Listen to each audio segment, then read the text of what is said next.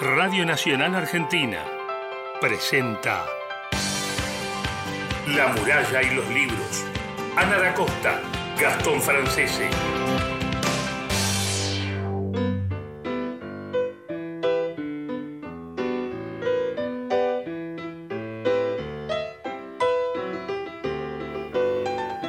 Hola, ¿cómo están? Muy buenos días. Bienvenidos a La Muralla y los Libros, el programa de la Biblioteca Nacional. Mi nombre es Ana da Costa y ya estamos aquí todos preparados para comenzar. Gastón Francesi, ¿cómo estás? Hola, Gasti. Buen día. Hola, ¿qué tal? Muy, pero muy buenos días. ¿Cómo estás, Ana? Estábamos mirando ahí el celular. ¿Llegan Estamos- mensajes? Sí, no, no llegan mensajes. Estaba chequeando una información que pediste hace dos segundos antes de salir al aire. Saludamos a Cristian Blanco, nuestro coordinador de y mm, productor.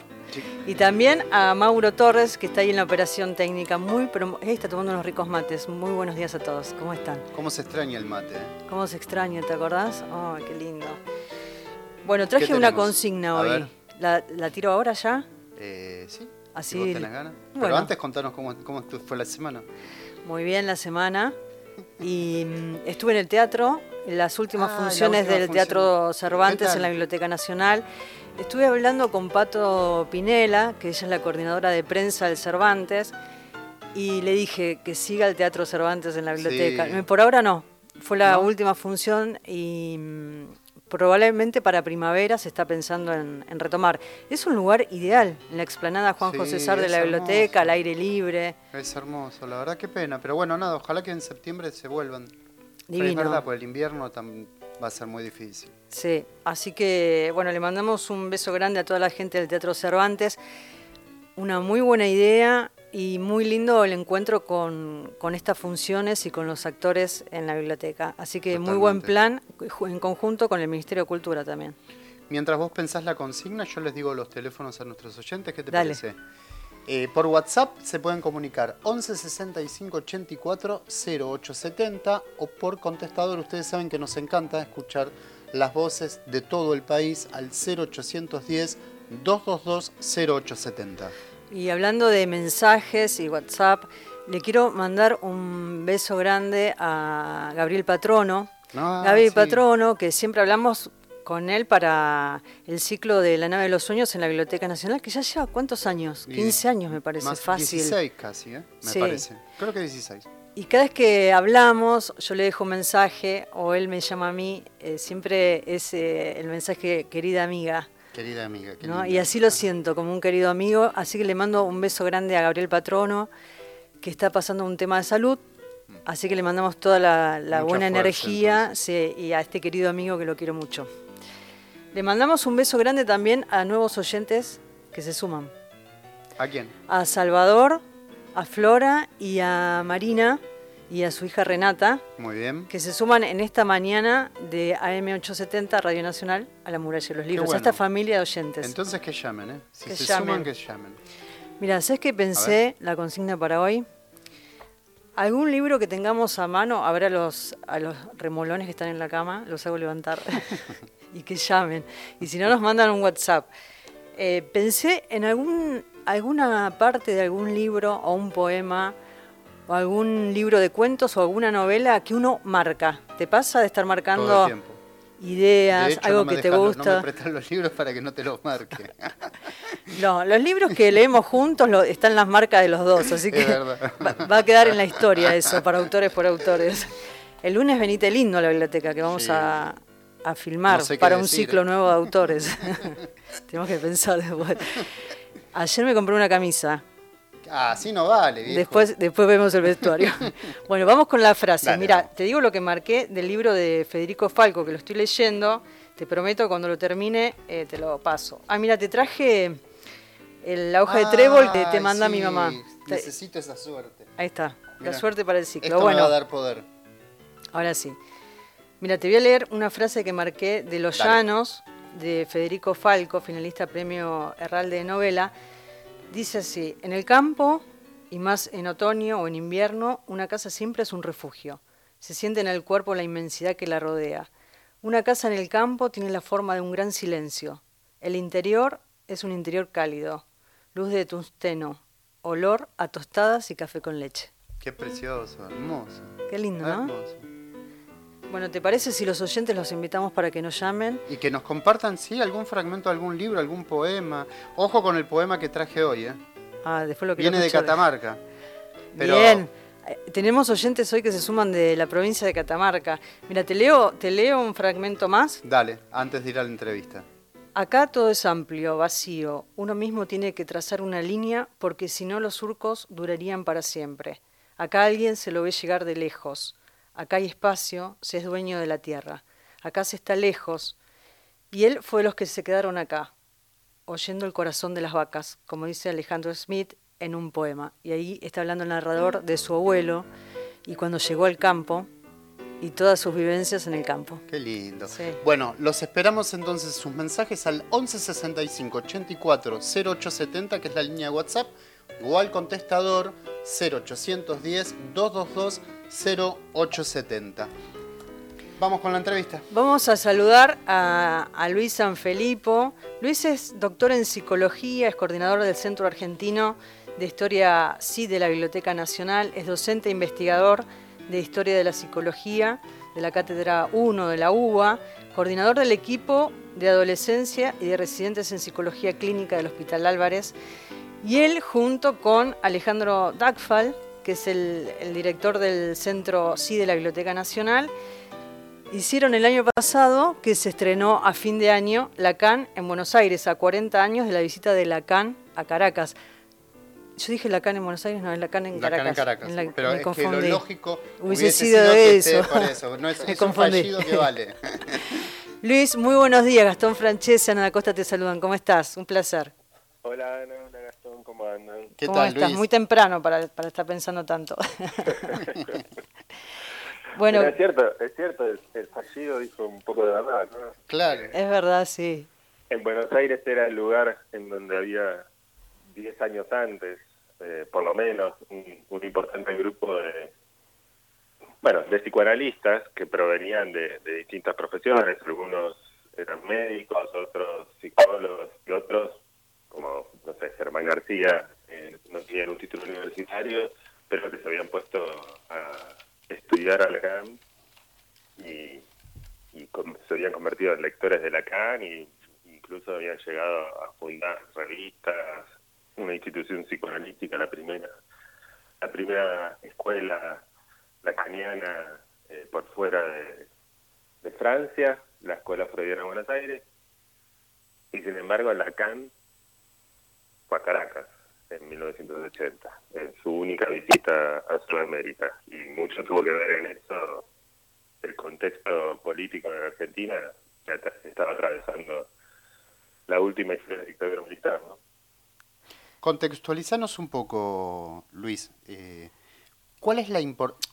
Digo, Vamos a para- pensar para en la aquel- época, claro, sí. pa- Para aquel que, viste, que, que no tiene mucha idea y, y- y no ha estudiado tanto, ¿por qué es la importancia, por qué hacer un documental con la visita de, Lacan a Caracas y, este contexto que estamos diciendo, gente exiliada que se tiene que ir del país, lo que está viniendo y que se reagrupa en Venezuela y con esa tradición que ya está creciendo y que vos estás bien eh, describiendo, pero contanos un poco por, por- qué se centraron en, en Lacan en Caracas. Bueno, en realidad, digamos, uno puede de ese acontecimiento, no, no sé, contar la anécdota de una visita y centrarse en la figura de Lacan. Y eso podría tener alguna importancia casi como un, no sé, un- una efeméride. Claro. Pero me parece que la importancia, por lo menos para la cultura argentina y sobre todo la cultura sí argentina, que como sabemos es bastante importante en nuestro país, eh, ese, visita de Lacan supera un poco la efeméride porque también permite ver, eh, digamos, incidió bastante en los destinos del lacanismo en Argentina. O sea, en, en- en Argentina y en, Latinoamérica.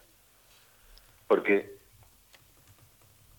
sirve para poder reconstruir a partir de esa visita la existencia de diferentes grupos eh, que de- dentro del lacanismo argen- argentino y latinoamericano que confluyeron en el encuentro de Caracas y que después tomaron diferentes direcciones. Eh, entonces, la CAN en Caracas es también un poco la historia del movimiento psicoanalítico de orientación lacaniana en la Argentina y Latinoamérica. Y eso me parece que lo intentamos transmitir un poco en el documental.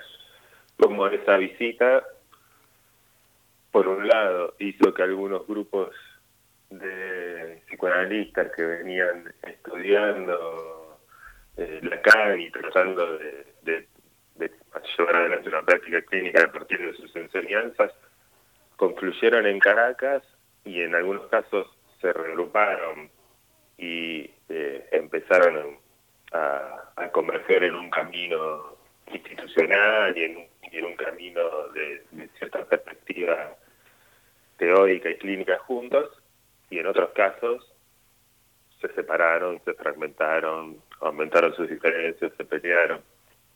Mira, estaba pensando en eso, Luis, porque el año pasado, cuando se empezó a trabajar en el documental, eh, recuerdo la alegría, porque realmente era una alegría conseguir las entrevistas con las figuras que forman parte de este documental, con Alejandro Dagfal y, y Luis San Felipe, con quien estamos hablando, cada vez que se coordinaba el tiempo, el tiempo, el tiempo como un tiempo muy valioso de psicoanalistas muy importantes que forman parte del documental, ahí aparece este, este abanico, ¿no? Ustedes intentaron como armar un poco reconstruir no solamente la época, porque no hay ningún documental sobre este registro de, de Lacan en Caracas, entonces fue pensar en esto que hablábamos al comienzo del programa, en un contexto social, político, ¿no? Porque en Caracas si lo que uno suponía que iba a ser la visita de Lacan en Buenos Aires, el viaje de muchos psicoanalistas a, Caracas, y ahí también la desconfianza, la duda, pero irá Lacan,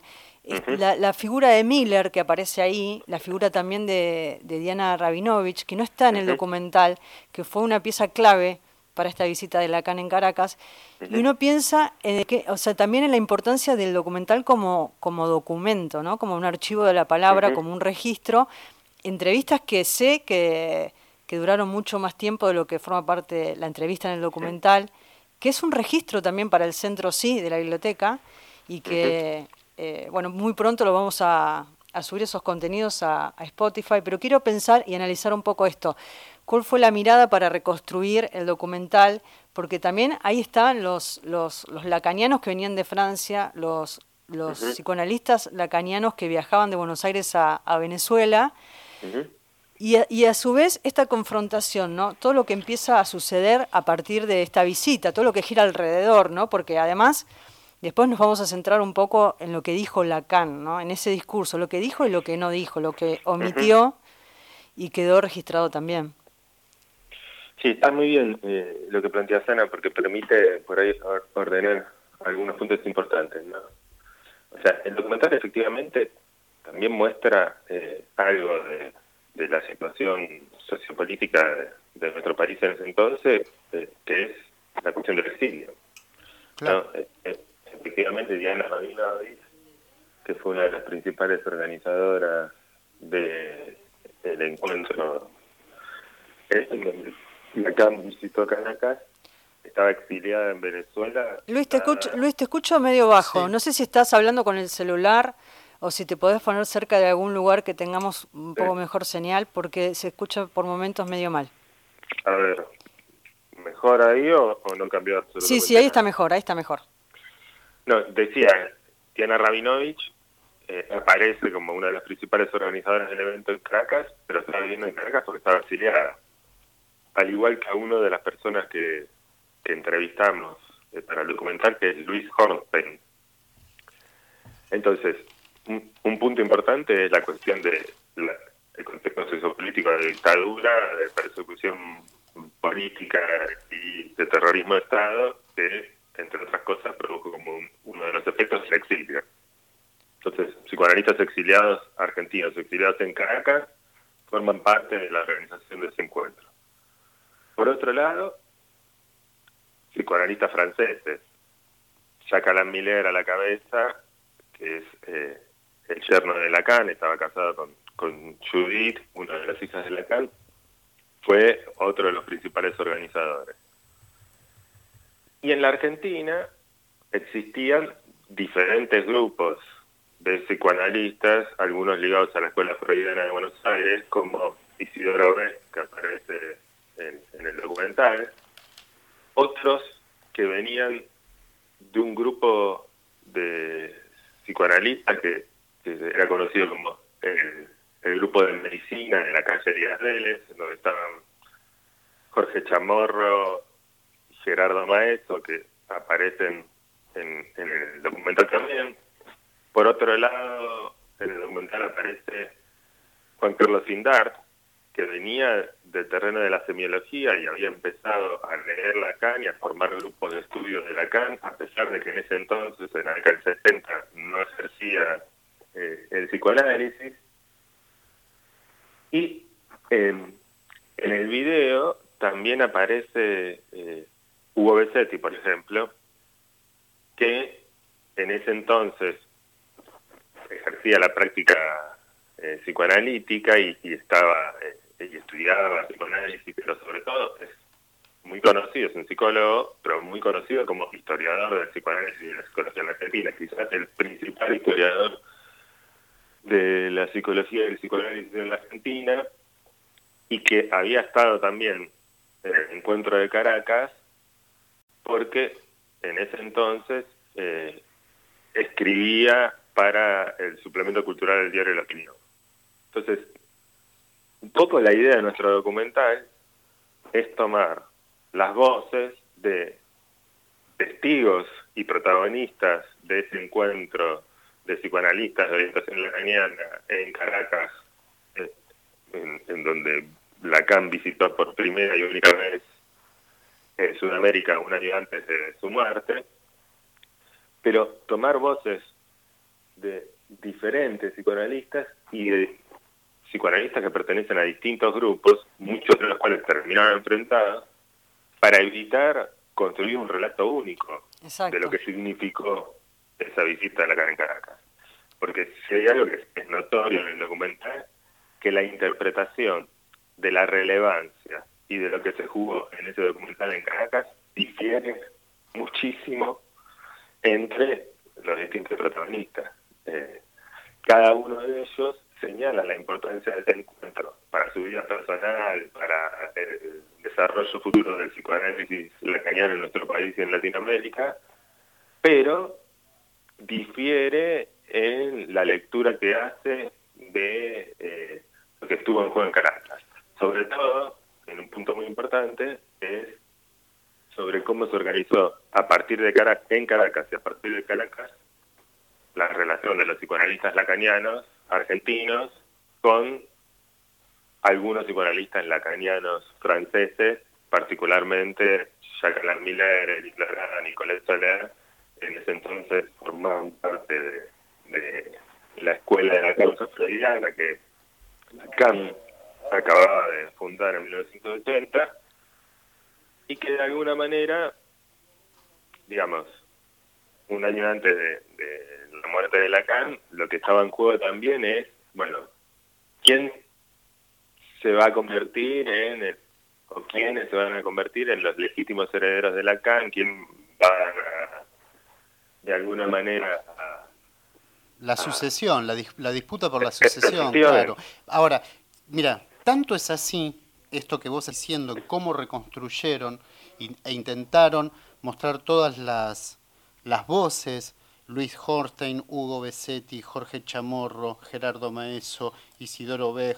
Te propongo si en unos minutitos escuchamos un breve extracto de ese documental para que todos puedan que se pueda apreciar exactamente esto que vos estás diciendo. el documental que está en el canal de YouTube de la Biblioteca Nacional, lo pueden ver ahí, ya lleva 4.000 vistas. Vamos a compartir este fragmento del documental y enseguida continuamos conversando con Luis Sanfelipo sobre Lacan en Caracas a 40 años de su visita.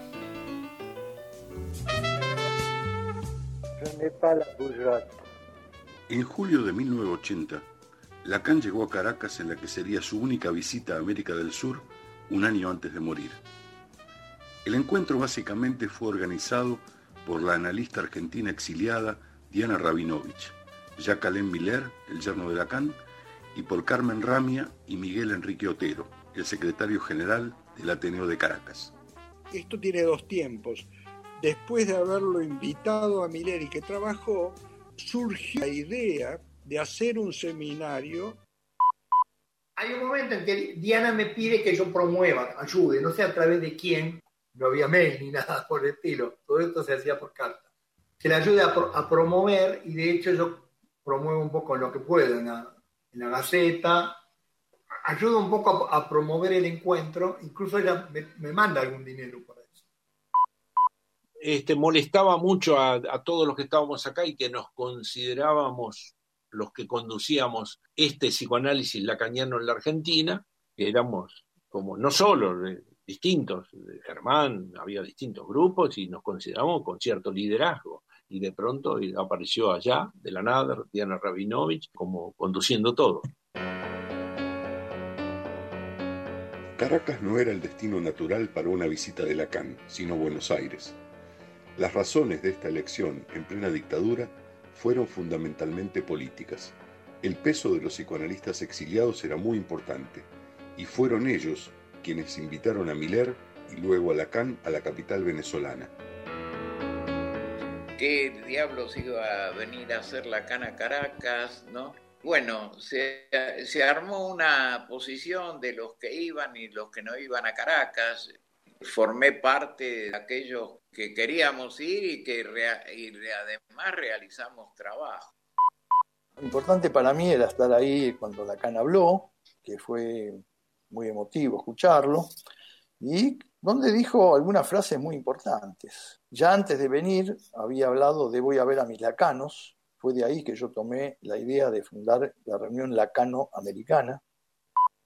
Cuando yo leo que Lacan en el 77 escribe en Ornicar el inconsciente no es de Freud, es de Lacan, lo que no implica que el campo sea freudiano. Y después en Caracas dice, yo soy freudiano, a ustedes les tocan ser lacanianos.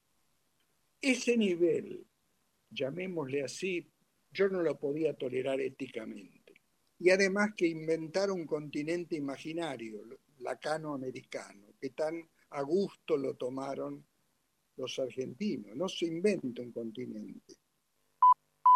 Bueno, del discurso de Lacan, mm, dos cosas me parecieron muy importantes. Una, cuando dijo yo soy freudiano, si ustedes quieren sean lacanianos, que algunos creyeron que eso quería decir que o sos de Boca o sos de River. No, no entendieron nada entonces.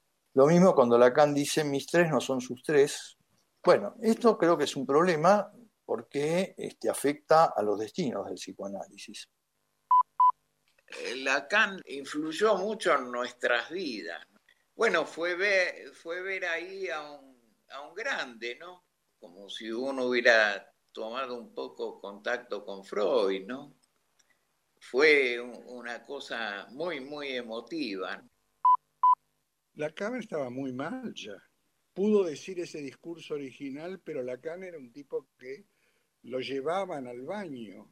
Pudo decir ese pequeño discurso yo soy eh, freudiano, a ustedes le tocan ser lacaniano, pero eh, estaba mal, muy mal, pobrecito.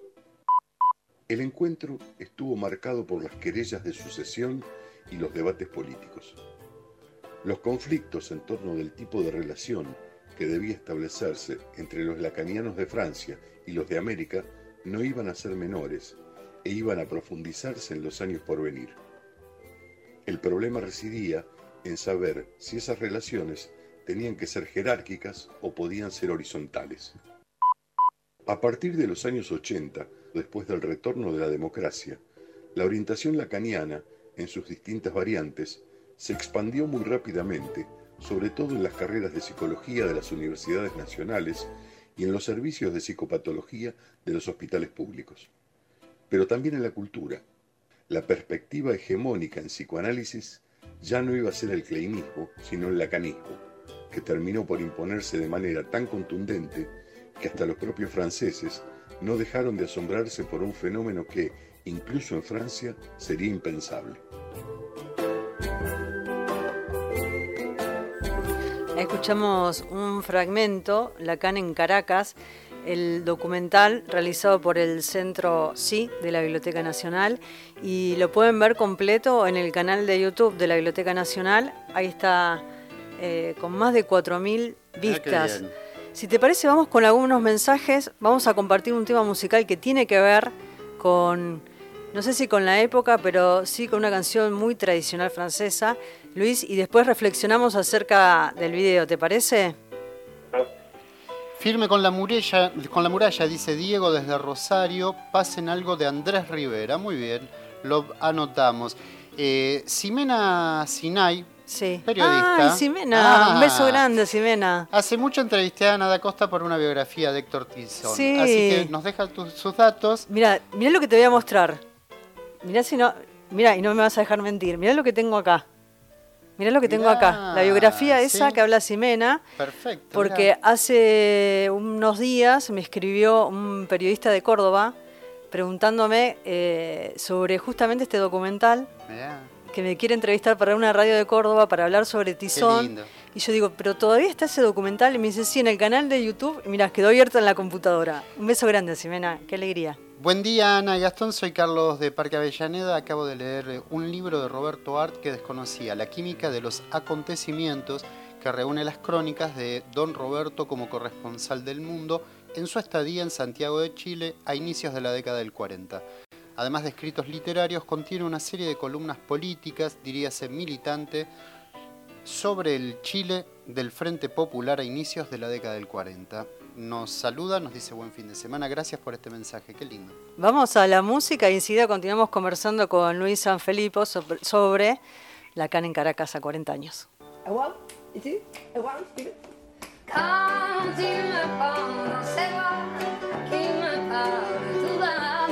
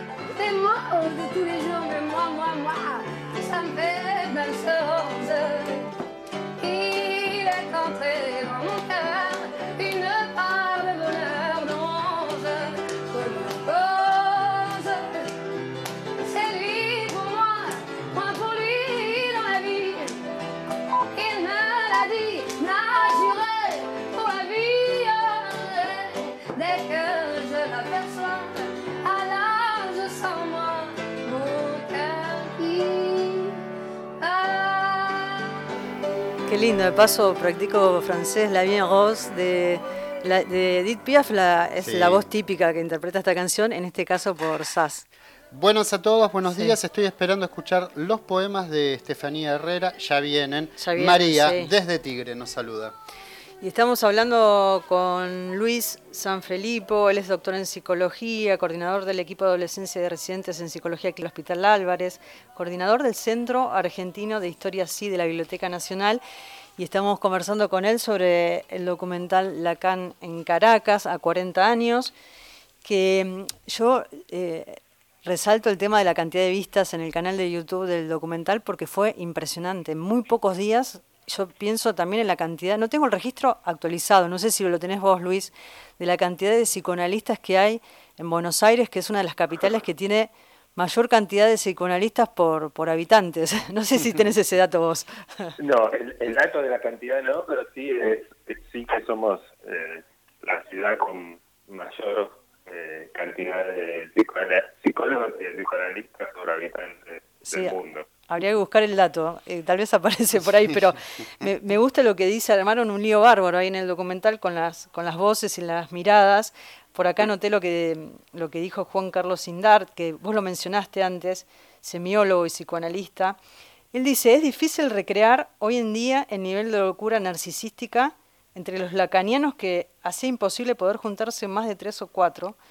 Y no era diferente la situación en París, ¿no? Uno piensa en el fenómeno que fue hace 40 años y piensa en la actualidad, ¿no? ¿Qué pasa con el lacanismo hoy, 40 años después de la visita de Lacan, la única, la única visita que hizo a América? Sí, por eso me parece que un- una parte de- del valor histórico que tiene, en primer lugar, el, el encuentro realizado en Caracas, que significó la única visita de Lacan a Sudamérica, y en segundo lugar, y en menor medida, eh, el documento que nosotros tratamos de construir, es eh, señalar un poco la importancia de ese encuentro para los destinos del lacanismo en Argentina. Porque incluso yo agregaría una cuestión que aparece un poco en, en algunos de los testimonios del documental. Quizás ese encuentro de Lacan en Caracas, de alguna manera terminó de consolidar el lacanismo en Argentina. ¿Por qué digo esto? Porque quizás durante la década del 70 había grupos que leían a Lacan, que se estaban empezando a formar en, relación a su enseñanza, que incluso habían fundado la Escuela Freudiana de Buenos Aires y editaban la Escuela de Freud. Pero también había otros psicoanalistas eh, que se habían encontrado a Lacan como otro autor psicoanalítico importante y que lo habían empezado a leer y que por ahí venían de un recorrido más cercano a la Asociación Psicoanalítica Argentina o que se habían desprendido de la Asociación Psicoanalítica Argentina y participaban en los grupos más de izquierda freudiana como Plataforma y Documento que leían a Lacan pero no se identificaban como lacanianos. Bueno Luis Hornstein podría ser uno de ellos. Y lo que señala Hornstein ahí es, bueno, a partir de ese momento eh, comienza el lacanismo y yo me separo. Yo fui a Caracas, o yo estaba en Caracas y participé en la organización porque quería escuchar a Lacan, porque Lacan era un gran psicoanalista, pero no me interesó participar del lacanismo. Entonces, esa por ahí es una cosa a señalar, ¿no? En Argentina, Lacan es un autor muy leído por los psicoanalistas y por gente de, la cultura en general, pero también existe un movimiento que podemos llamar lacanismo que tiene una fuerte impronta en nuestro país y, y- y que no todos los que leen a Lacan se consideran lacanianos, pero un grupo muy importante sí. Y dentro de los que se consideran lacanianos aparecen disputas que para esquematizar y, y ser eh, un poco injusto en ese sentido, pero para ser un poco claro, claro que son las siete y media de la mañana, eh, uno podría decir, bueno, están dentro de los lacanianos los que establecieron con Francia y particularmente con Jacques Miller, eh, que fue de- declarado incluso por Lacan heredero autorizado de su obra, bueno, los que establecieron con Francia y con el grupo de Jacques Miller y de Eric una relación muy cercana y los que decidieron abrirse de eso y justamente cuestionar la relación cercana que cierto grupo de lacanismo argentino mantiene con Francia y con Miller en particular. Por ejemplo, Isidoro Gay, que forma parte de, la Escuela Freudiana de Buenos Aires y que dice que no quiso formar parte de eso y de alguna manera el documental, desde su perspectiva, formó parte de eso, era un poco someterse los argentinos a eh, decida en Francia. Por supuesto que los que, como Jorge Chamorro, Gerardo Maestro, Juan Carlos Sindar, se acercaron a Miller y a ese grupo de franceses, no piensan esa relación de esa manera. Claro. También lo que plantean es, eso permitió que el organismo de Argentina y el mundo crezca y permitió hacer una organización grande. Luis, quédate quieto parece que se escucha, se escucha medio con ruidos. Me están censurando, voy a decir. Yo no- te imagino que estás hablando y mientras vas caminando por el living. No, no. Eh, probablemente sean unos auriculares que me permiten escuchar mejor. Ah, Pero- bueno, entonces sí, es el ruido de los auriculares, que está, que está haciendo ahí un ruido que se filtra. Bien. Ahí te escucho mejor. Eh, Luis, por último te quiero preguntar qué significa, digamos, este material para la Biblioteca Nacional, eh, al trabajo que vienen haciendo ya hace años con, con Alejandro Dagfal en, en el Centro Argentino de Historia Sí, ¿no? que fue pensado originalmente como también un espacio de archivo, de consulta. Me gustaría que, que des algún contacto para que puedan escribir o hacer algún tipo de consulta. ¿Y qué significa este documental, este material para, para la biblioteca, digo, para el archivo? Bueno, en primer lugar, a nosotros nos interesaba hacer el documental justamente para contar un poco la historia, no solo de la visita de Lacan, sino del lacanismo en Argentina y en Latinoamérica, pero también nos interesaba porque nos daba la oportunidad de entrevistar a protagonistas de esta historia que obviamente hace 40 años más joven que fueran en ese entonces, ya ahora son eh, personalidades del psicoanálisis que tienen muchos años. Y entonces tomar esas entrevistas como el inicio de la constitución de un archivo audiovisual con testimonios de eh, personalidades del mundo en la Argentina. Y de esta manera contribuir a una de las funciones principales que tiene el Centro Argentino de Historia PSI, que es la de aumentar el fondo archivístico, bibliográfico, documental de la Biblioteca Nacional con fuentes, testimonios, entrevistas, archivos, bibliotecas que formaran parte de actores principales del campo opción argentino. Luis, ¿y hay un mail o algún teléfono donde la gente se pueda comunicar si quieren hacer alguna consulta al archivo? Sí. Sí. Sí, por un lado, digamos, si, si van por la página de la biblioteca, van a poder encontrar, o, o ponen por Google Centro Argentino de Historia Sí, y ahí les va a salir, pero me gustaría dejarles también el, el mail donde van a tener como el, el- el acceso más directo, Sí, que es el siguiente. sí. Anotamos. historiapsi.bn Sí, sí, arroba gmail.com perfecto. historiapsi.bn arroba gmail.com Luis, un placer enorme. Muchísimas gracias por este enorme trabajo que hicieron, que hicimos en la Biblioteca Nacional con, con la visita de Lacan en Caracas. Y gracias por esta comunicación telefónica tan temprano. Y el esfuerzo a las El siete de la esfuerzo, mañana, el esfuerzo, lo sabemos. Beso grande. No, gracias a ustedes, Ana y Gastón, y, y gracias realmente al equipo entero de la Biblioteca Nacional, porque la verdad que cada uno de estos trabajos que nosotros encargamos, cada uno de estos proyectos, son un trabajo colectivo en el que participan muchísimas personas, muchas más de las que finalmente después damos la cara por ellos. Así que Así es, ahí le mandamos un beso grande a Diego Sasturain, a Mariano Mucci, que es el coordinador audiovisual y el director de, de todos los contenidos audiovisuales. Gracias Luis, un placer enorme. igualmente, Ana, un abrazo. Beso, gracias. Eh, nos vamos a la tanda, Mauro, que debemos la tanda, y después la música, y se viene la poesía y una gran cantidad de oyentes que están en Catamarca. Hay muchos problemas para recibir Radio programa. Nacional. En Sí, hay- Misiones eh, me están diciendo que no puede llegar el programa. Sí, hay, hay problemas hoy, con- Hoy está complicado. pero vamos a quedar después, Vamos. colgados en la página. por supuesto. vamos a la tanda, enseguida volvemos. La muralla y los libros. Con Ana da Costa y Gastón PC. Nacional. En todo el país, la radio pública. Próximo programa. A las fuentes. Luciana Glesser. Sebastián Premisi. Están charlando en la oficina sobre el partido de la selección de ayer. Una compañera empieza a opinar sobre el lateral derecho que no subía mucho.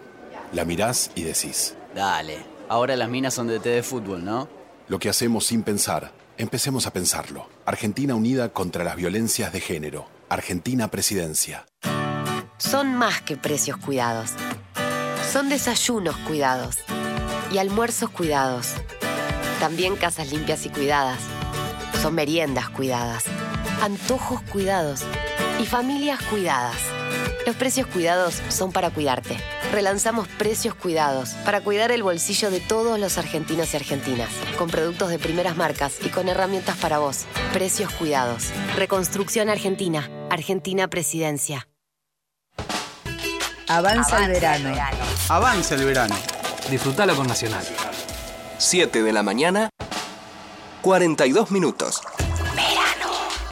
En todo el país. Más calor. Más volumen. Radio Pública. Más radio pública. Nacional. Estás sentado tranqui en el sillón viendo el partido. Tu novia se acerca a la puerta de entrada y agarra las llaves para salir. Vos la ves de arriba abajo y le decís. ¿No está muy corta esa pollerita? ¿Estás segura de salir con amigas, no? Lo que hacemos sin pensar, empecemos a pensarlo. Argentina unida contra las violencias de género. Argentina presidencia. Desde San Marcos Sierras, prepárense para escuchar Este estudio país está hurgando por las identidades de todos nosotros los argentinos. Estudio País, una gran idea de Juan Alberto Badía. Muchas tonadas. Todos los sábados de 10 a 13 por Radio Nacional y las 49 emisoras. Estudio País. Muchas tonadas. Un gran encuentro.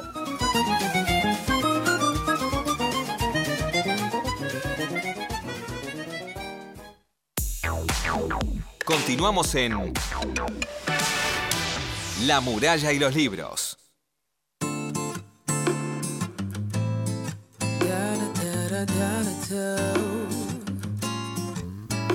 Seguimos en la muralla No de los libros, nadie, ¿qué no llama a nadie. Yo puse muy buena voluntad hoy, elegí un fragmento de- del libro de Federico Falco. Traje, lo marqué esta mañana a las 5 Ni ahí uno, leyendo, ¿no? dije a ver qué les leo a los oyentes. No llama a nadie, no llama a nadie. ¿Podés repetir el teléfono? Porque Voy a intentar. Vamos a ver si. me estoy a molestando con los oyentes. Por- el contestador 0810 222 0870. 30 segundos y ahí nadie marca nada, nadie le interesa nada lo que lee. no, no entiendo, no, no sé qué pasa. Nadie se quiere levantar de la cama. ¿Nos ponemos serios? Bueno, ¿te ¿O parece? todavía no? Nada, todavía Nah, no. ¿para qué? ¿Para qué? ¿Hay mensajes? Hay mensajes. Eh, Ximena que dice que. Qué casualidad lo de Tizón, porque estaba Sí. escuchándolo. Así Últimamente que. estoy muy perceptiva, no sé qué me pasa. Me da un poco de miedo. Eh, Diego desde mm, Rosario, que Sí. ya lo, lo ha ido. Buen día, la muralla. Eh, un deleite nacional, dice. Qué lindo. Cristian de San Martín de los Andes. Gracias, Cristian. Gracias a todos los que se comunican al, a qué línea, a qué teléfono y a qué WhatsApp. 11 65 84 0870 es nuestra línea de WhatsApp y el contestador 0810 222 0870. Hay cosas que me emocionan de los oyentes. Cuando te acordás, en pleno invierno, el año pasado nos mandaban fotos de Tierra Sí. del Fuego, esa montaña nevada, con los libros en la puerta de la casa para regalársela Sí, ¿te a otras, a otras personas que pasaban por ahí. Oyentes desde Córdoba que nos mandaban fotos del amanecer en esas sierras divinas cordobesas. Y una foto que llega esta mañana de Estefanía Herrera, que vamos a compartir sus poemas, que nos manda una foto que te emocionó, Gastón. Sí, porque me, me emociona esa... Nada, es la posibilidad de, de difundir a alguien que trabaja con las letras, siendo un docente, porque a veces es muy complejo ganarse la vida con eh, lo que uno escribe y la calidad que escribe Lo que escribe en serio Estefanía es muy bueno. Ahora lo vamos a escuchar Sí. el poema. Y la foto es una imagen de ella que nos manda, que está escuchando el programa desde su auto en Catamarca. Insisto, e- es un poema, re- son dos poemas, Sí. cortos, pero contundentes. Pero además, ¿sabes lo que me gusta mucho? Cómo se trabaja la cuestión del deseo y de la mujer. Lo escuchamos, qué lindo. Entra no carro, te faço mulher. Te ofereço um prato e um café. Alfonsina Storni. Siempre estás como ausente de la tarde. Raúl González Tuñón. Llora, llora, Brutabú. Enrique Banks. Alejandra Yo Pizarro. no. Hilario Escazú. Diana He soñado que tu dama Juana está crecida Horacio Castillo. Leopoldo Lugones. Vengan santos milagrosos. Vengan todos en mi ayuda. Manuel Castilla. Paula Brecciaroli. Y poco a poco fue desenvolviéndose la hebra fatal. Alfonso Sola González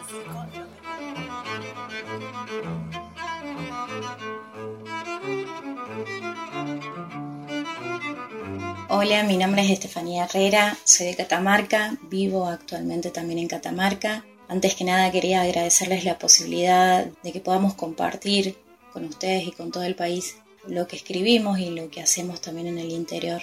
Algunos de mis poemas han sido publicados en diferentes antologías provinciales, nacionales, en antologías del CFI, de la región norte y también en otras revistas digitales. Próximamente estará saliendo mi poemario y espero también poder compartirlo con ustedes. Un cariño grande. Hembra que se desnuda y goza, que suda deseo, versos y misterios. Amalgama de cicatrices en su instinto y en su pubis. Olivas en la mirada, miel en los pechos. Virgen que dibuja herejías en su cuerpo. Hembra que ya no calla ni murmura, que grita y gime, que grita y gime. Amasijo de sonrisas impúdicas, de manos derrocadas, de vulva que leuda placer. Sísifa cuya piedra son los rostros de sus hermanas muertas. Hembra que ya no calla ni murmura, que grita y gime, grita y gime. Yegua desbocada, deseante, doliente, vacante, amante de todos y de ninguno.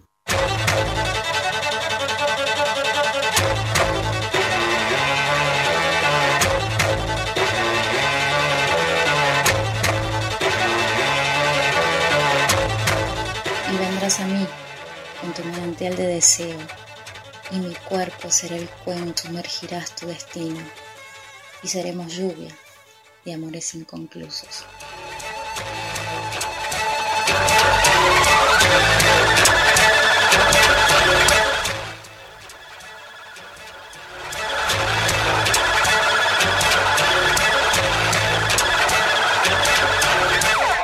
Ahí está, Estefanía Herrera, ¿qué me decís? Quiero leer el libro entero. Desnuda, está en impresión. Vamos a ver si nos manda. Quiero leerlo. Me encantó, Estefanía, eh, eh, tu, tu poesía, qué lindo, me encantó. Muy Ah, bueno. Es muy lindo encontrar eh, poetas de, en este caso Catamarca, pero como estamos intentando con Cristian, y el trabajo que está haciendo Cristian es increíble, de estar rastreándolos, de buscarlos, de, de podernos ponerlo en contacto, de armar La una única pieza. manera de conocer la obra de todos ustedes, quienes escriben, es eh, tener un espacio para que se pueda difundir la obra, escucharlos. Eh, me encantó, me encantó tu poesía. Además, ella es docente en la Universidad de Catamarca de La Rioja, nos contaba hace un ratito. Y les pido entonces que llamen, que se comuniquen. Cristian Blanco, que es nuestro productor, él es eh, quien va reuniendo todo este material y después lo vamos pasando en la sección de poesía de La muralla de los libros. Eh, lindísima tu, tu poesía y esperemos pronto poder leer el, el libro. Seguramente, ¿no? seguramente. Vamos con las vías de comunicación y después la música. 11 65 84 0870 es nuestra línea de WhatsApp y el contestador, que todavía no la llamó No, no, nadie, no, Ana, está bien, está bien. 0810 222 0870. Esta canción se la dedico a Gaby Patrono, que le gusta tanto el rock y Charlie.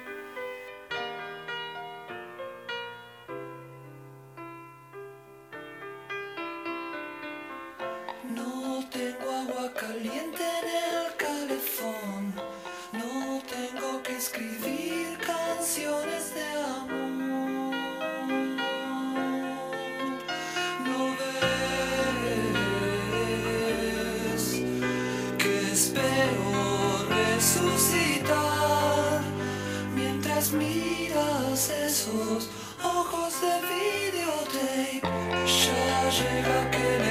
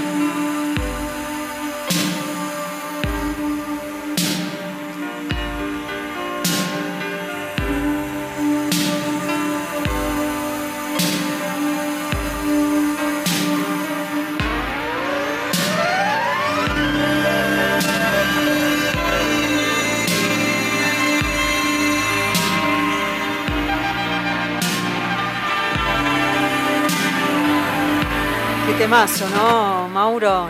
Ahí estaba, él se paró y ahí está bailando en el control. Ojos de videotape, Charlie García, qué linda, qué linda canción. Es lindo escuchar a los clásicos, ¿no? En, en la mañana de la muralla. Y nos quedamos pensando en la poesía, digo, cómo es escribir y cómo es, es escribir poesía erótica en provincias cuando está tan arraigado también, eh, digo, eh, Mucho prejuicio. Mucho prejuicio, tal cual. Bueno, eh, eh, debe ser todo un desafío. Algún día la vamos a entrevistar entonces. a- Sí, a me gustaría. Y después de leer el, poemario, y vamos a hablar de todo eso, de esa, lo conflicto, lo difícil que es asumir el deseo en ciertas regiones, en ciertos lugares. Eh, ¿Sabes que estaba pensando el, el 8, que es el, el Día de la Mujer, que estamos preparando un, un video para el canal de. YouTube de la biblioteca? Hablábamos con Cecilia Romana, que ella escribió el texto de ese video, ¿no? de las mujeres a lo largo de la historia, ¿no? cómo ha sido la construcción de los espacios. Pienso en aquellas mujeres que se vestían de hombre para poder escribir, Tremendo. publicar. Tremendo. ¿no? Y hoy en día, qué difícil también, digo, uno sigue pensando en eso, ¿no? En, la- en las confrontaciones o en los o en los espacios ganados para poder escribir y no ser juzgado. Y son espacios ganados, ¿ves? Que estás pensando en ganar algo que debería ser natural. Natural, tal cual. ¿Entendés? Es- Eso es lo curioso. Bueno, yo al principio del programa leí, aunque no hubo ninguna repercusión con los oyentes, porque no llamó nadie, pero al principio yo leí y entonces me gustaría eh, escuchar tu, tu poema, porque a mí me gusta que leas algunos poemas. Yo traje, no, no, una pastillita. A ver, El decime. amor ascendía entre nosotros como la luna entre las dos palmeras que nunca se abrazaron. Miguel Hernández. Ay, Qué mira lindo. Me gusta esta corriente amorosa que traes a la muralla los sábados. Radio Nacional acá escuchando el programa Ángel desde Puerto Iguazú. eh, y le gusta el programa, así que Ángel, un cariño muy grande. Gracias a todos los que se comunican, nos escriben, están cada sábado haciéndonos compañía. Como Tengo yo más, digo, es, ¿eh? es, es de la familia de oyentes de la muralla. Contame. Eduardo, el kiosquero de Rosario, que nos saluda y que está siempre como todos los sábados. Beso grande, Eduardo. Eh, aplausos para Estefanía, dice María de Tigre. Eh, a ver quién más, gracias. Eh, no puedo abrir el mensaje. Bueno, eh, listo. Eh, Después, ¿Se comunican con nosotros a qué mail o a qué teléfono para, On- no, para, da- para darle material a Cristian Blanco, nuestro productor?